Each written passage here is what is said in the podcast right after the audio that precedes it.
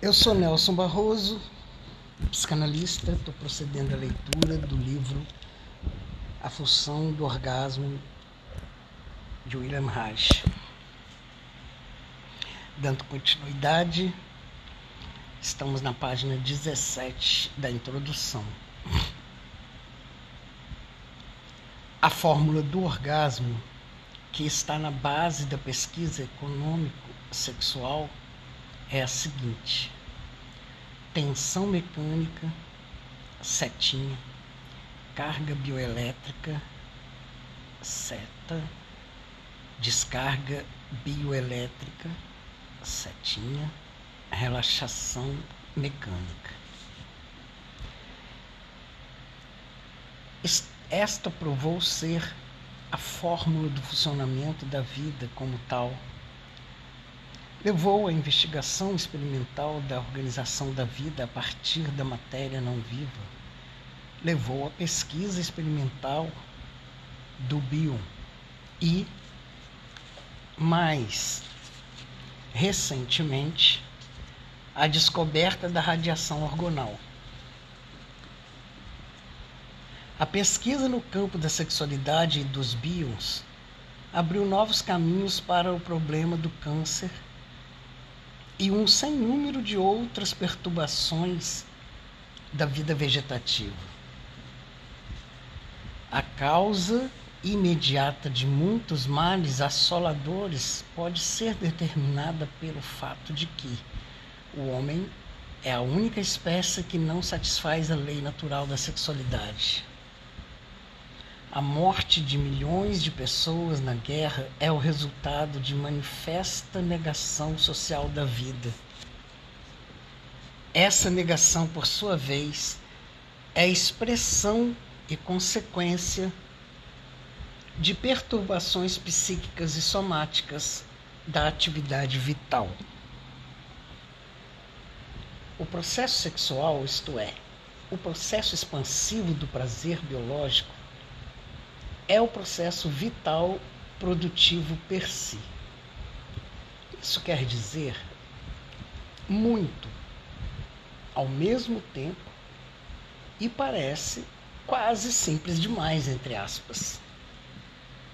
Essa simplicidade, entre aspas, constitui o segredo que alguns percebem no meu trabalho. Quero tentar descrever como foram resolvidas as dificuldades que impediram até agora uma compreensão humana desses problemas. Tenho grandes esperanças de persuadir o leitor da ausência de qualquer mágica. Ao contrário, a minha teoria é apenas um conhecimento humano geral, embora não admitido do funcionamento da vida deve atribuir-se à universal alienação da vida que os fatos e as suas relações, por mim descobertas, tenham sido negligenciadas ou persistentemente ocultadas. A história da economia sexual estaria incompleta sem a menção do papel desempenhado nela pelos seus antigos, antigos colabor, amigos colaboradores. Eles entenderão como, dentro da finalidade deste volume, tenho de abster-me de prestar a devida consideração às suas realizações. Posso afirmar a quem quer que haja lutado e frequentemente sofrido pela economia sexual que, sem os seus esforços, o total desenvolvimento da teoria não teria sido possível. Essa apresentação da economia sexual decorre exclusivamente da perspectiva das condições europeias que levaram à catástrofe. A vitória das ditaduras deve ser atribuídas, atribuída a enfermidade psíquica das massas europeias que não foram capazes de controlar qualquer das formas de democracia. nem econômica, nem social, nem psicologicamente. Não estou nos Estados Unidos o tempo suficiente para julgar até que ponto a minha exposição se aplica ou não às condições americanas. As condições que tenho em mente não são apenas relações humanas externas e circunstâncias sociais. O que tenho em mente é a estrutura psíquica profunda do povo americano e da sua sociedade. É preciso tempo para conseguir uma compreensão dessa estrutura. Posso prever que a edição em língua inglesa desse livro será contestada em várias áreas. Os muitos anos de experiência que tive na Europa me permitem avaliar, a partir de certos índices, a importância de um ataque, de uma crítica ou de uma expressão de louvor como não há razão para presumir que as reações de certos círculos neste país serão fundamentalmente diferentes das de certos círculos europeus, gostaria de responder de antemão às possíveis objeções. A economia sexual nada tem a ver com qualquer das organizações políticas ou das ideologias existentes os conceitos políticos que separam as várias camadas e classes sociais não se aplicam à economia sexual. A distorção so social da sexualidade natural e sua supressão nas crianças e nos adolescentes são condições humanas universais, transcendendo todas as fronteiras do Estado ou grupo a economia sexual tem sido perseguida pelos representantes de partidos políticos de todas as crenças. As minhas publicações têm sido proibidas pelos comunistas e pelos fascistas. Têm sido atacadas e denunciadas pelas autoridades policiais e pelos socialistas e liberais burgueses. Por outro lado, tenho encontrado reconhecimento e respeito em todas as camadas e círculos da população. A, elucidação da função do orgasmo, particularmente, foi bem recebida pelos grupos científicos profissionais e políticos político-culturais de todos os tipos. Supressão sexual, rigidez biológica, moralismo e asceticismo não estão confinados a certas classes ou camadas da população. Encontram-se em toda parte. Sei de clérigos que aceitam de boa vontade a distinção entre sexualidade e natural, entre sexualidade natural e inatural, e que admitem a ideia científica de que há um paralelo entre o conceito de Deus e a lei da natureza. E sei de outros clérigos que consideram a elucidação e a compreensão concreta da sexualidade da criança e do adolescente como uma ameaça à existência da igreja e por isso tomam medidas rigorosas para combatê-las. Aplaudo Aplauso e ódio citam a mesma ideologia em sua defesa. Liberalismo e democracia sentir, sentirão-se. Liberalismo e democracia sentiram-se tão ameaçados como a ditadura do proletariado. A honra do socialismo, tanto como a honra da mulher alemã. Na realidade, só uma atitude e só uma classe de ordem social e moral é ameaçada pela elucidação do funcionamento da vida, e é o regime autoritário ditatorial de qualquer espécie que procure, através de uma moralidade compulsiva e de um trabalho compulsivo, destruir a decência espontânea e a autorregulação das energias vitais. Entretanto, ponhamos agora os pontos nos is. Não é só nos Estados Unidos que se encontra a ditadura totalitária. Esta se encontra na igreja, tanto quanto nas instituições acadêmicas, entre os comunistas, tanto quanto nos governos parlamentares.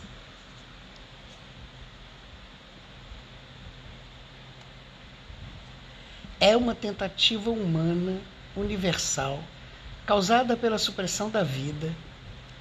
A elucidação autoritária constitui a base psicológica das massas populares de todas as nações para a aceitação e o estabelecimento da ditadura. Os seus elementos básicos são a mistificação do processo vital e um, de, e um concreto desamparo de caráter material e social, o medo de assumir a responsabilidade de orientar a própria vida e por isso o desejo mais ou menos forte de uma segurança ilusória.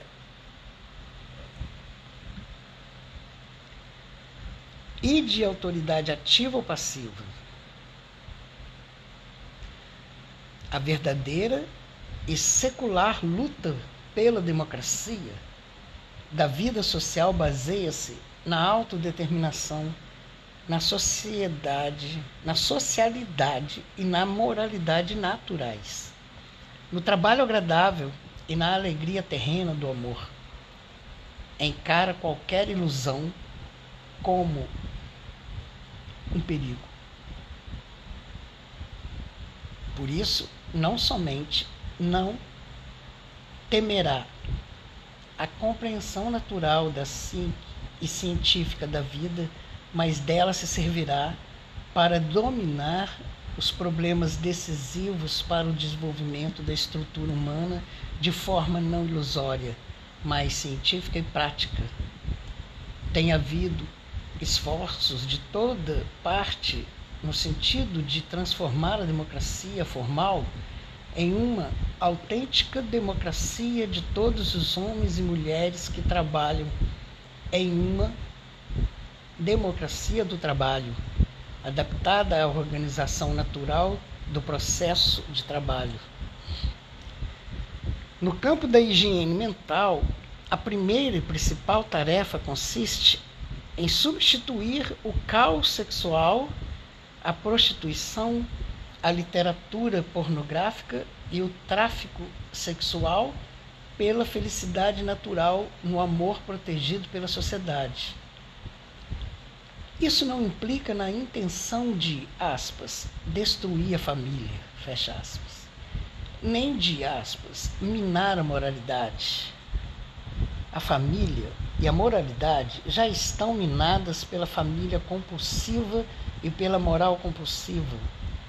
Profissionalmente, estamos enfrentando a tarefa de dominar as enfermidades em forma de doenças psíquicas causada pelo caos sexual e familiar.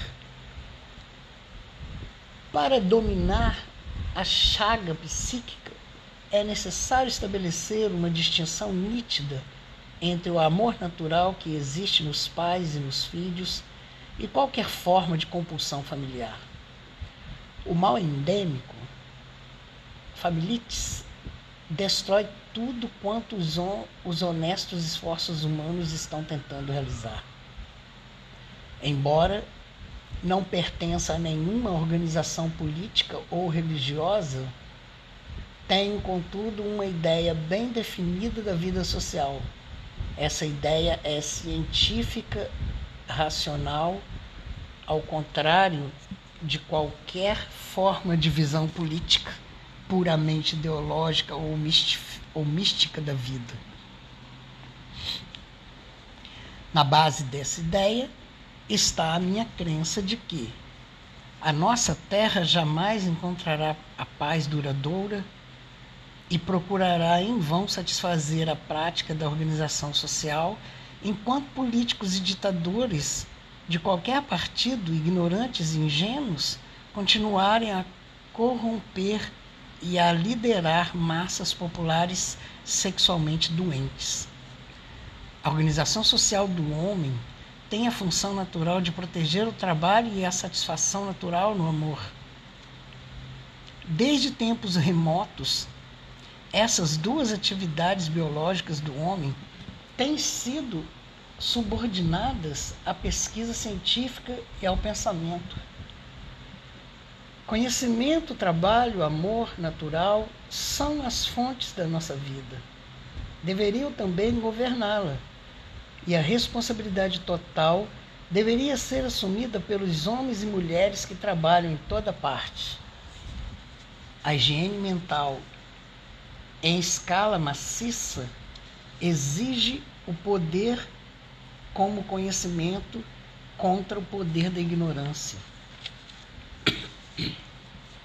O poder do trabalho vitalmente necessário contra qualquer forma de parasitismo, quer seja a natureza econômica, intelectual ou filosófica, levando-se a si mesma a sério, a ciência natural pode tornar-se uma cidadela contra essas forças que destroem a vida, seja qual for o autor ou o lugar dessa destruição.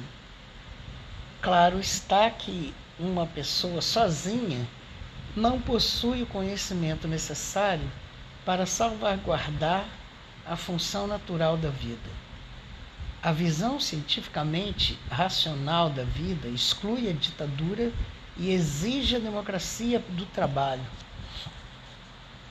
O poder social exercido pelo povo, através do povo e para o povo, produzido pelo amor natural à vida e pelo respeito ao trabalho executado, seria invencível.